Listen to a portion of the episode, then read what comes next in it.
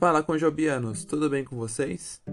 Hoje, no dia 3 de novembro, nessa terça-feira, o nosso devocional está baseado nas escrituras contidas em Gênesis, capítulo 12, do verso 1 ao verso 3. Veja a sua cidade. Vejam a nossa cidade como a vemos um grupo de desenvolvimento urbano usou esse slogan para lançar a sua visão sobre o futuro da própria cidade.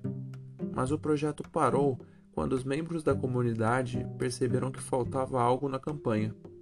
Apesar de os afro-americanos serem a maioria da população e da mão de obra da cidade, não apareciam nos anúncios que apresentavam apenas o rosto de pessoas brancas e que pediam que todos vissem a cidade como eles viam. Os compatriotas de Jesus também tinham um ponto cego em sua visão de futuro.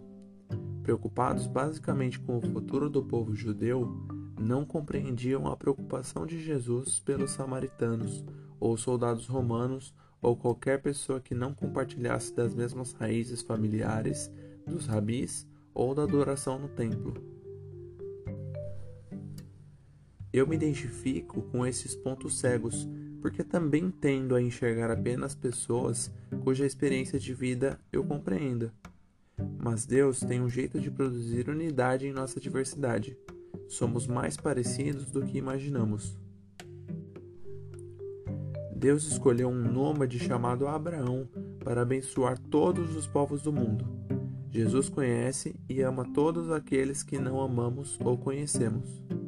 Juntos, Vivemos pela graça e misericórdia daquele que pode nos ajudar a enxergar o próximo, as nossas cidades e o seu reino como ele os vê.